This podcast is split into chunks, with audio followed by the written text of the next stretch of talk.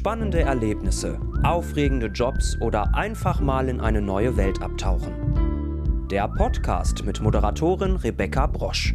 Interessante Stories für interessierte Menschen. Rebecca trifft.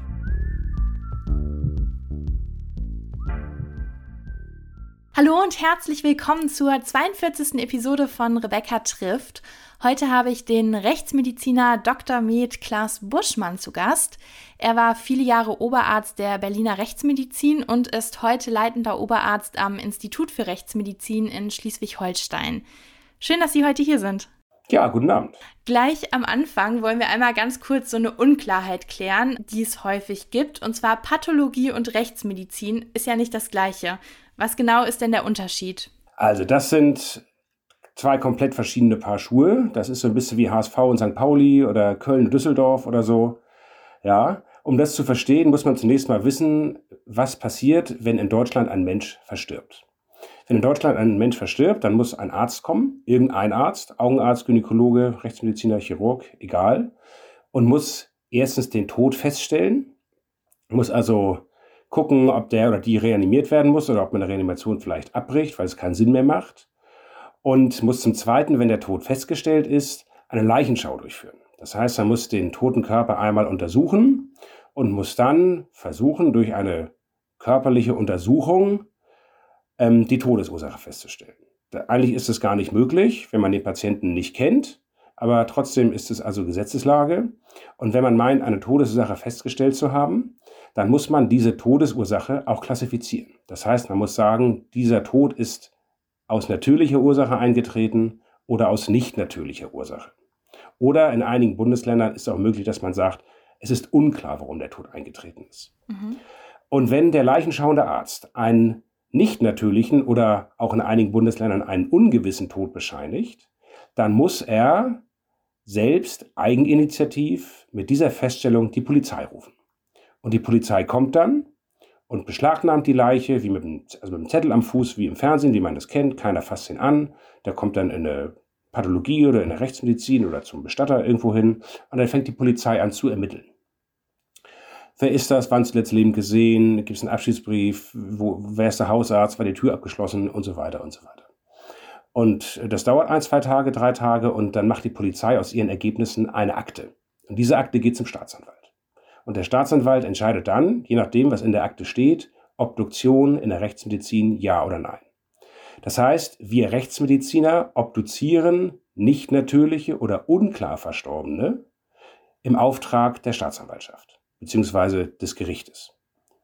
Wenn der Hausarzt oder der, wer auch immer die Leichenschau macht, meistens der Hausarzt, einen natürlichen Tod bescheinigt, dann besteht die Möglichkeit, wenn dieser Tod im Krankenhaus zum Beispiel eingetreten ist und der Verstorbene zugestimmt hat oder die Angehörigen im Nachhinein zustimmen, dass diese Leiche pathologisch obduziert wird. Das heißt, da hat die Polizei nichts mit zu tun, da hat der Staatsanwalt nichts mit zu tun, sondern das geschieht dann ja zur Qualitätssicherung, war die Diagnose richtig, zu Ausbildungszwecken und so weiter und so weiter. Das heißt, kurz gefasst, Pathologen untersuchen natürliche Todesfälle, und Rechtsmediziner untersuchen nicht natürliche bzw. ungeklärte Todesfälle. Wir machen technisch das Gleiche, haben aber einen ganz anderen Blick auf die Dinge. Es geht zum Beispiel damit los, dass wir Deutsch reden als Rechtsmediziner und nicht Griechisch oder Lateinisch, wie die meisten anderen Ärzte. Okay. Denn wir, ja, ja, denn wir, wir arbeiten für den Staatsanwalt. Und der Staatsanwalt ist kein Mediziner. Das heißt, wenn ich jetzt anfange, damit Fachworten um mich zu werfen, was ich könnte, weil ich natürlich, äh, wie alle anderen auch, sechs Jahre Medizin studiert habe, dann versteht der das nicht. Mhm. Dann hilft ihm das nicht. Das heißt, wir müssen Deutsch reden. Bei uns wird zum Beispiel die Arteriosklerose zur Schlagaderverkalkung. Und so weiter und so weiter. Und der Pathologe, der nicht für den Staatsanwalt arbeitet, der guckt natürlich zum Beispiel bei einem Tumorpatienten, bei einem Krebspatienten ganz genau, was für ein Tumor ist das, äh, hat er sich ausgebreitet, äh, macht vielleicht noch äh, weitere immunhistochemische, histologische Untersuchungen, sind Lymphknoten befallen und so weiter und so weiter. Das machen wir alles gar nicht, sondern wir gucken zunächst mal, liegt ein Fremdverschulden vor? Können wir das ausschließen? Und wenn das der Fall ist, dann ist sozusagen, wenn wir eine Todesursache dann auch noch feststellen können, das das i-Tüpfelchen. Das heißt, wir sagen kein Hinweis auf Fremdverschulden, Todesursache fortgeschrittenes Tumorleiden. Unterschrift. Okay, und was ist, wenn Sie jetzt, ähm, also wenn es eine ungeklärte Todesursache ist, Sie untersuchen den Körper, mm, dann arbeiten Sie doch immer wieder auch eng mit der Polizei zusammen. Also es ist doch nicht so, Sie untersuchen oder nehmen den Körper einmal auseinander, wie auch immer man das bezeichnen mag, und äh, danach ist Ihre Arbeit getan, sondern es ist doch immer, durch die Ermittlungen werden doch auch neue Sachen nochmal, sag ich mal, nachgeschaut, oder? Ist dann erstmal Ihre Arbeit erledigt? Also mit der Obduktion ist unsere Arbeit eigentlich erstmal erledigt. Okay. Wir, wir kennen natürlich die Ermittlungsakten der Polizei, Mhm. wenn es nicht gerade eine ganz frische Sache ist, ein Tötungsdelikt oder so. Ähm, natürlich kennen wir die Akten der Polizei und wissen, was sich abgespielt hat, was Zeugen gesagt haben bei Verkehrsunfällen oder äh, Nachbarn oder, oder, oder. Und versuchen dann zusammenzubringen, was wir in der Akte gelesen haben und was wir an der Leiche finden. Und meistens gelingt das, manchmal aber auch nicht. Das heißt, wenn wir eine Obduktion gemacht haben, dann teilen wir diese Ergebnisse dem Staatsanwalt mit in Form eines Gutachtens und der sagt dann, hier wird weiter ermittelt oder er sagt, ich stelle das Verfahren jetzt ein, weil zum Beispiel eine Fremdschuld ausgeschlossen ist. Und nach der Obduktion kann die Person dann auch beerdigt werden. Das heißt, dann ähm, haben Sie quasi alle Ergebnisse Genau. zusammengetragen und dann kann die Polizei trotzdem noch weiter ermitteln. Genau. Normalerweise ist eine Leiche nach einer rechtsmedizinischen oder nach einer gerichtlichen Obduktion, so heißt es eigentlich richtig, weil es vom Gericht angeordnet werden muss. Ähm, nach einer gerichtlichen Obduktion ist eine Leiche freigegeben und kann beerdigt werden, verbrannt werden, wie auch immer. Wir behalten ähm, häufig aus ähm, Körperorganen einzelne kleine Stücke zurück, um die nochmal unter Mikroskop untersuchen zu können. Oder wir behalten Asservate zurück für chemisch-toxikologische Untersuchungen oder auch für eine DNA-Bestimmung bei unbekannten Leichen. Aber die Leiche als solches mit den Organen, die wir natürlich dann auch zurückgeben äh, in den Leichnam, kann dann beerdigt werden. Genau. Das stelle ich mir ja unter Umständen, weil sie ja wahrscheinlich auch gerufen werden, wenn ich sag mal eine Wasserleiche gefunden wird oder sowas, stelle ich mir das natürlich auch schon hart vom Bild her vor, was sie dann wahrscheinlich sehen. Also es ist ja wahrscheinlich nicht so, wie man sich immer einen normalen Toten vorstellt, sondern sie sehen ja auch wahrscheinlich ganz andere Dinge dann, ne? Ja, das ist richtig. Also wir haben es in der Rechtsmedizin im Unterschied zur Pathologie häufig zu tun mit fäulnisveränderten Leichen. Und wir haben gerade in Großstädten in den Wohnungen äh, Liegezeiten von Monaten und zum Teil Jahren. Das sind dann, äh, zum Teil sind die dann skelettiert oder mumifiziert oder so. Und da kann man natürlich dann eine Todesursache, also eine medizinische Todesursache nicht mehr feststellen. Kann nicht mehr sagen Schlaganfall oder Herzinfarkt oder Lungenembolie oder so. Das ist aber auch egal. Denn wir können auch bei hochgradig fäulnisveränderten Leichen in aller Regel immer noch eine äußere Gewalteinwirkung ausschließen. Können also sagen, nicht erstochen, nicht erschossen, nicht erschlagen und, oder, oder erwürgt oder so. Und das ist natürlich das, was den Staatsanwalt interessiert. Aber es ist natürlich richtig, wir haben auch Leichen, die länger tot sind als äh, ein oder zwei Tage. Das ist tatsächlich so. Ja. Sie haben ja im letzten Jahr auch das Buch Wenn die Toten sprechen geschrieben. Vielleicht können Sie uns da auch einmal kurz erklären, wor worum es da geht, aber auch warum dieser Titel ausgerechnet. ja, also True Crime boomt. Deswegen sitzen wir ja auch heute hier. das stimmt. Ist ja auch ein sehr spannendes Thema, das muss man Genau. schon dazu sagen, ja. Aber es wird zum Teil auch mit Zerrbildern gearbeitet, was Rechtsmediziner alles können und was wir alles machen und so weiter. Und da habe ich gedacht, jetzt äh, kann man doch eigentlich auch mal sagen, wie es eigentlich richtig funktioniert. Ne? Wir sind also nicht die Superhelden, die ermitteln und Vernehmungen durchführen und mit dem SEK in irgendwelche Wohnungen reingehen oder äh, im Zweifel dann Serienmördern auf der Spur sind, die dann noch die eigenen Kinder entführen und äh, wie das in Kriminalromanen und so weiter immer ist, so ist es natürlich nicht, sondern wir sind Wissenschaftler, wir sind Ärzte und äh, versuchen mit unserem naturwissenschaftlichen Sachverstand eben einen Beitrag zu leisten zu Ermittlungen. Und das gelingt häufig, manchmal gelingt es auch nicht. Also Rechtsmedizin hat auch Grenzen, das wollte ich in dem Buch auch aufzeigen. Also wir klären nicht jeden Fall und schon gar nicht in- innerhalb von 90 Minuten oder 45 Minuten, sondern wir haben tatsächlich auch unsere Limitationen. Und ähm, ich habe jetzt einfach mal ein paar Fälle rausgegriffen, die ich in meiner jetzt mittlerweile 15-jährigen Berufserfahrung gesammelt habe und habe die mal aufgeschrieben und ja, möchte eigentlich ein bisschen deutlich machen, dass es eben nicht so ist, äh, wie man es häufig im Fernsehen oder im Kino sieht, sondern wesentlich weniger spektakulär. Und der Titel, wenn die Toten sprechen, ist das auch so ein bisschen so, dass sie das Gefühl haben, die Toten teilen ihnen ja durch ihre, sage ich mal, Verletzungen oder so noch irgendwas mit? Oder wie kam das zustande? Ja, wenn man sich so ein bisschen auf die Metaebene begibt, dann kann man das wahrscheinlich so formulieren. Ich fand das eben einfach sehr, sehr griffig. Mhm. Na? Und letztendlich ist es natürlich so, dass eine Leiche, wenn, wenn wir da gewisse Dinge feststellen, ähm, dass die Leiche uns auch ein Stück weit auch etwas sagt darüber, wie der Mensch zu Tode gekommen ist. Und das spiegeln wir dann wieder. Das ist im Einzelfall von Bedeutung, wenn es zum Beispiel um eine polizeiliche Ermittlung geht, bei einem Tötungsdelikt oder bei anderen Dingen. Aber wir sind auch in der Lage, durch rechtsmedizinische Forschung, obwohl wir eigentlich wenig obduzieren, also zwei bis fünf Prozent aller Verstorbenen werden rechtsmedizinisch obduziert, also ganz, ganz wenig. Aber dennoch haben wir gewisse, sagen wir mal, Patientengruppen oder Populationen, die überzufällig häufig zur Obduktion angeordnet werden, also beispielsweise Menschen, die nach, einer, die nach einem Trauma versterben, also nach, nach einer schweren Verletzung, nach Verkehrsunfällen oder so. Und wenn man die systematisch untersucht, dann ist man auch rechtsmedizinisch in der Lage, ähm, Dinge abzuleiten für zukünftige Behandlungen. Also von den Toten für die Lebenden sozusagen. Ja. Rechtsmedizin ist fast nur universitär. Das heißt, wir sind an Unikliniken lokalisiert, größtenteils, wo auch geforscht wird. Und ähm, da beteiligen wir uns auch. Und können dann, können dann von den Toten sozusagen ähm, bei einigen Subpopulationen, die wir häufiger sehen, gewisse Dinge einfach ableiten und kann sagen, liebe Notärzte oder so, äh, achte doch mal da und da drauf oder mach doch das und das vielleicht mal ein bisschen anders. Das ist ja auch spannend. Äh, ja. den Dreh, ähm, darüber habe ich mir noch nie Gedanken gemacht. Mhm. Das ist natürlich auch ein guter, ich sag mal, Nebeneffekt noch. Ja. Wie kann man sich das denn vorstellen? Also, wie sieht Ihr Arbeitsalltag aus? Jetzt haben Sie ja eben schon mal gesagt, es ist gar nicht so, wie man es irgendwie aus den Serien kennt. Also, wenn Sie jetzt mal so einen typischen Arbeitsalltag beschreiben würden, wie ist der? Also, in einem typischen rechtsmedizinischen Alltag äh, passiert erstmal kein Mord. Okay. Ja? Das ist ganz wichtig. Ähm, wir würden auch nie von einem Mord sprechen oder von Totschlag. Das ist die juristische Wertung. Das macht nachher ein Richter. Ja, das können wir nicht vorwegnehmen. Wir sprechen von Tötungsdelikt.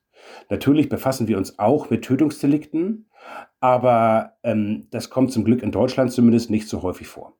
Also in Berlin, wo ich angefangen habe zu arbeiten, hatten wir so 50 bis 80 Tötungsdelikte pro Jahr. Das ist schon einer pro Woche. Ähm, aber das ist in aller Regel nicht der, sag ich mal, ausgefeilte Serienkiller, der also der Joggerin im Park auflauert oder so, sondern spielt häufig in einem bestimmten Milieu. Alkohol spielt eine Rolle, und äh, da gibt es also häufig relativ gleichförmig. Aber es kommt eben nicht jeden Tag vor, sondern ein typischer Arbeitsalltag, der läuft so ab, dass man morgens ins Institut kommt und sich anguckt, was sozusagen heute zu untersuchen ist. Und dann bekommt man eine Leiche zugeteilt oder teilt sie selber zu.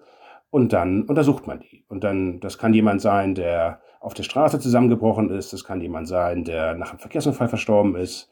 Wir haben es auch viel zu tun mit Suiziden. Das ist etwas, worüber man eigentlich öffentlich nicht so häufig spricht, aber was für uns doch ein relevanter Teil unserer Arbeit ist. es kann auch jemand sein, der vielleicht drei Monate in seiner Wohnung gelegen hat oder irgendwo im Wald. Also das ist eine ganz, ganz äh, breite Spanne. Und dann haben wir ein bestimmtes Schema, nach dem wir vorgehen. Und ähm, das passen wir natürlich auch technisch an, je nachdem, was bei dem Fall nun genau geguckt werden muss. Und es läuft eigentlich immer so ab, dass man erstmal, also eine Obduktion besteht aus zwei Teilen, einer äußeren Besichtigung und einer inneren Besichtigung. Die äußere Besichtigung, das passiert wirklich, wie man es im Fernsehen kennt, mit einem Diktiergerät an der Leiche. Also man beschreibt die Leiche von Kopf bis Fuß oder von Fuß bis Kopf, das ist eigentlich egal. Hauptsache man vergisst nichts. Und ähm, ja, guckt nach allem, was auffällt. Verletzungen, Narben, Tätowierungen, äh, Zeichen medizinischer Maßnahmen und so weiter. Und wenn man das abgeschlossen hat, dann kommt die eigentliche Obduktion oder Sektion, sagen wir auch, ähm, nämlich die innere Leichenschau. Und da sind wir im Unterschied zu den Pathologen nach der Strafprozessordnung in Deutschland, nach der wir arbeiten und auch arbeiten müssen, sind wir aufgefordert und gehalten, dass wir alle drei Körperöffnungen, also Brust, Bauch, Kopf, eröffnen und die Organe in einer bestimmten Weise, die anatomisch Sinn macht, dort entnehmen und dann untersuchen. Ein Pathologe zum Beispiel dürfte beim natürlichen, beim natürlichen Todesfall Teilsektionen machen. Also der darf das Herz entnehmen, das untersuchen und er sagt, der Herzinfarkt, wunderbar, und die Obduktion ist zu Ende. Okay. Das dürften wir tatsächlich nicht, denn man kann ja auch Läuse und Flöhe haben. Und äh, wir müssen dann eben, auch wenn wir jetzt einen Herzinfarkt finden, beispielsweise auch äh, uns äh, das Hirn und den, den ganzen Bauchraum ansehen. Okay, weil es ja natürlich auch sein kann, dass jemand überfallen wurde, dadurch zwar einen Herzinfarkt bekommen hat, aber eigentlich durch was anderes noch gestorben ist oder wie auch immer. Genau, solche Fälle gibt es und dann ist natürlich immer an uns die Frage, können wir eine Kausalität, also können wir einen äh, sozusagen Zusammenhang belegen zwischen einem Ereignis und dem Todesantritt. Und manchmal gelingt das, manchmal gelingt das aber auch nicht. Sie haben ja eben gesagt, Sie arbeiten jetzt 15 Jahre in dem Beruf. Äh, ja. Äh, da haben Sie natürlich richtig viel gesehen. Ähm, was ist denn so für Sie der Fall oder einer der Fälle, die Ihnen am meisten im Kopf hängen geblieben ist, weil es vielleicht am spektakulärsten war, aber vielleicht auch einfach, weil es für Sie am emotionalsten war, wie auch immer? Also, das werde ich ganz häufig gefragt und meine Kollegen auch. Was war der schlimmste Fall? Und das kann man überhaupt nicht sagen, finde ich. Okay. Denn dazu müsste man erstmal definieren, was ist schlimm. Ist es schlimm, wenn ein dreijähriges Kind stirbt oder ist es schlimm, wenn ein Familienvater von der Arbeit nach Hause kommt? Und was ist schlimmer? Ja? Mhm. Ich kann das nicht bewerten und ich sage mal, ich habe auch eine, durch meine Biografie eine etwas eigene Sichtweise auf die Dinge. Ich habe, ehe ich Rechtsmedizin angefangen habe zu machen, habe ich äh, zehn Jahre lang im, im äh, Rettungsdienst gearbeitet. Ich bin also mit 112 und Blaulicht äh, durch die Gegend gefahren in Hamburg. Und habe da natürlich auch schon einiges gesehen, was vielleicht andere auch nicht zu sehen kriegen die möglicherweise im Finanzamt arbeiten oder so. Klar. Und es ist eine Sache, mit Menschen zu arbeiten, die sterben, die einem vor den Augen sterben, verbrennen, in den Armen sterben und so weiter. Das kommt im Rettungsdienst alles gelegentlich mal vor. Und es ist eine ganz andere Sache, mit Menschen zu arbeiten, die bereits gestorben sind, die es also hinter sich haben. Und äh, deswegen finde ich Rechtsmedizin überhaupt nicht belastend oder äh, so, sonst würde ich es auch nicht machen. Kein Mensch macht ja einen Job, der einen fertig macht, wenn man nicht wirklich muss. Mhm. Und äh, von daher habe ich sicherlich eine Handvoll Sachen, die ich so äh, erlebt habe und die ich auch nicht, eigentlich nicht wieder erleben möchte. Die kommen aber eigentlich alle aus dem Rettungsdienst. Und in der Rechtsmedizin, auch das ist ja ein Unterschied ähm, zu dem, wie es häufig medial dargestellt wird. Bei uns hat es ja in aller Regel keine soziale Struktur. Wir sehen ja keine Angehörigen zum Beispiel. Ja, also das, was wir aus dem Fernsehen kennen, dass die Ehefrau, äh, sag ich mal, in die Rechtsmedizin reinkommt, wo ja 24-7 auch immer jemand ist und jeder auch immer rein kann. Äh, und man nimmt dann also das, das Tuch von der Leiche weg und die Ehefrau bricht zusammen und schreit, er ist es. Das gibt es nicht. Mhm. Das gibt es einfach nicht. Das hat sich ein Drehbuchautor mal vor langer Zeit ausgedacht, um die Steigerung, um die Dramatik zu steigern. Aber, aber trotzdem ist es doch so, dass Sie ähm, mit der Polizei zusammenarbeiten. Das heißt, Sie wissen, sag ich mal, wo wurde die Leiche gefunden. Sie haben ja. so einen groben Anhaltspunkt. Das heißt, es entstehen ja schon Bilder, Geschichten, wie auch immer im Kopf. Ist da nichts, was dann wirklich trotzdem einen nochmal emotional umhaut? Selten. Also in aller Regel nicht. Dafür haben wir auch einen zu hohen Durchsatz. Ja. Um uns mit, um uns mit jedem Fall auch emotional zu beschäftigen. Das wäre ja, auch ungesund. Gut, ja, also wer das anfängt, der ist eigentlich bei uns auch falsch wir sind, wir sind Wissenschaftler und versuchen das so nüchtern es geht und so objektiv es geht zu betrachten. Und das ist eigentlich immer möglich. Natürlich gibt es ab und zu immer wieder auch mal grauenhafte Sachverhalte, das muss man deutlich sagen. Ähm, aber für, ich sage mir dann selber, wenn ich denn mit der Leiche zu tun habe, also dieser Mensch hat es hinter sich. Können Sie trotzdem mal so ein, zwei Fälle nennen, dass man einfach so als Zuhörer so einen kleinen Einblick bekommt, wirklich, womit man sich beschäftigt. Wir haben ja jetzt immer so ein bisschen an der Oberfläche gekratzt. Also was sicherlich heraussticht, das ist der Terroranschlag am Breitscheidplatz gewesen. Das war zu meiner Berliner Zeit. Da bin ich also auch vor Ort gewesen mit Kollegen. Und das sind schon, das sind schon auch, muss man sagen, auch ein Stück weit auch apokalyptische Eindrücke. Mhm. Ja, das ist äh, ganz klar. Und es gibt immer wieder mal Tötungsdelikte, wenn, wenn man eben sozusagen vor Ort geht äh, wenn man also eine Leichenfundortbesichtigung macht und eine Tatortbesichtigung, ja, dann auf Angehörige trifft, das sind unschöne Momente, das muss man deutlich sagen. Da ist man dann auch nicht nur, nur Wissenschaftler, sondern da ist man irgendwann auch Mensch. Das ist, das ist so. Das ist ja auch ganz verständlich. Wann wird eine Tatortbesichtigung gemacht? Wenn die Polizei uns anruft. Ah, okay, wenn die sagen, das könnte vielleicht noch wichtig sein, irgendwie für das, was ihr untersucht. Genau, genau. Also, und das sind eigentlich auch die wirklich interessanten äh, Dinge. Und es wird ja häufig von klinischen Kollegen, also von Chirurgen oder Notärzten oder Anästhesisten oder so nachgesagt, bei euch gibt es ja keine Notfälle. Das stimmt natürlich nicht, sondern auch nach 16 Uhr werden Leichen gefunden. Wir haben einen Bereitschaftsdienst, wie in fast jeder anderen medizinischen Disziplin auch. Und ähm, wenn irgendwo eine Leiche gefunden wird, wo die Polizei der Meinung ist, hier muss ein Rechtsmediziner kommen, um das einzuordnen, dann fahren wir dorthin. Und ich sag mal, wenn das Messer in der Brust steckt, äh, und äh, so, dann ist es eigentlich gar nicht mehr so spannend, weil dann ist es meistens offensichtlich ein Tötungsdelikt. Ähm, viel interessanter finde ich die Leichen, wo es zunächst ein bisschen unklar ist und wo man vielleicht durch die Leichenschau vor Ort in der Gesamtbetrachtung des Sachverhaltes und auch der ganzen Umstände, die man dann ja auch selber mit eigenen Augen sieht, äh, zu einer Einschätzung kommt und sagt, das ist eher Richtung Delikt oder eher nicht. Das ist eher ein Suizid oder sowas.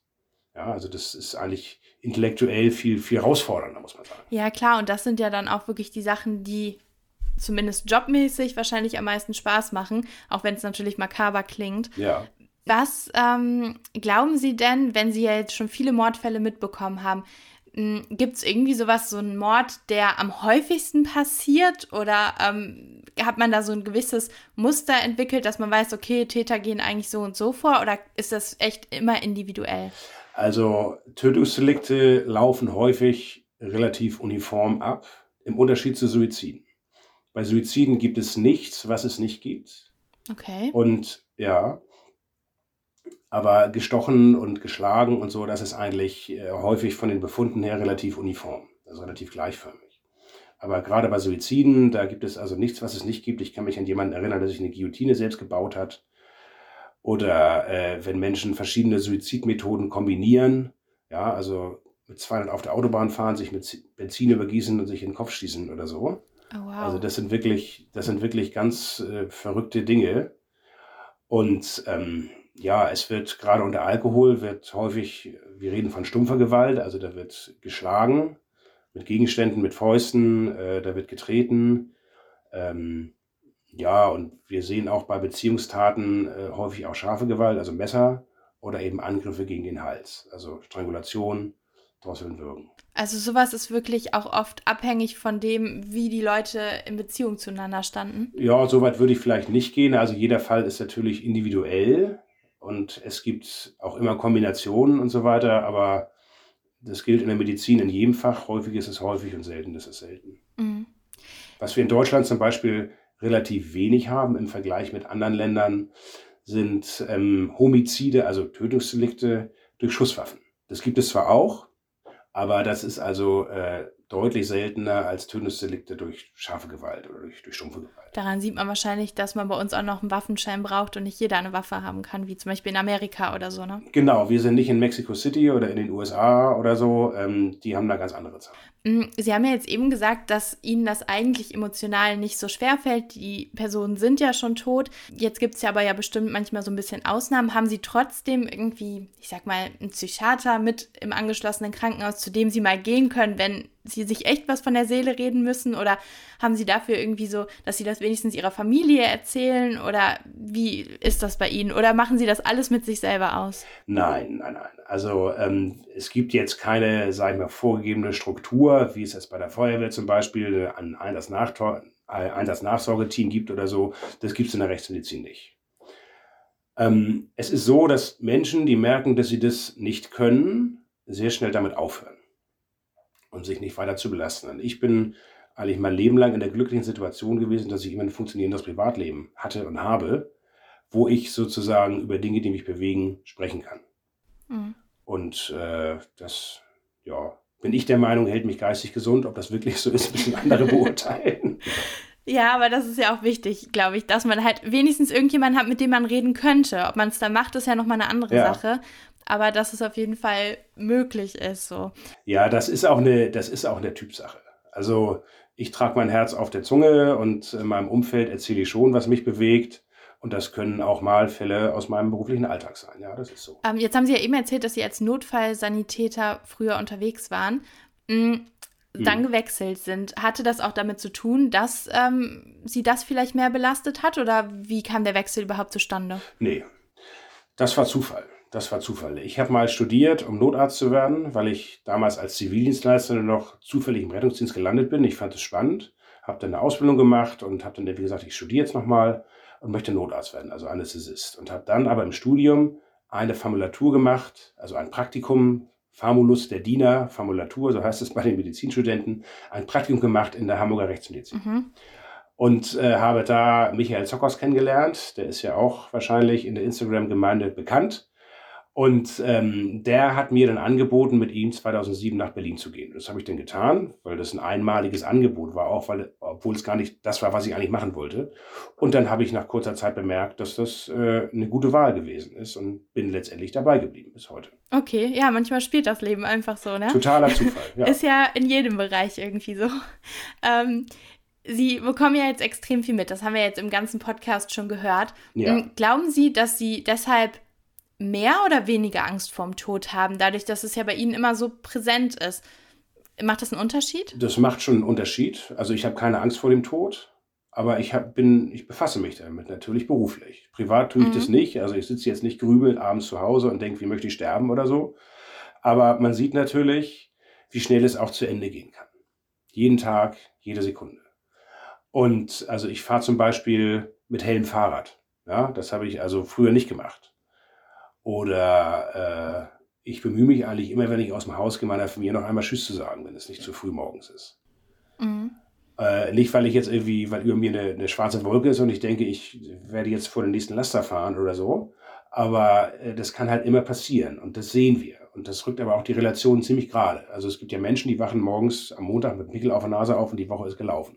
Mhm. Das wird einem Rechtsmediziner eher nicht Das glaube ich, weil man halt einfach vor Augen hat, was sein kann und wie es anderen Leuten genau, geht. Genau, also das ist eigentlich ganz, das ist eigentlich ganz gesund.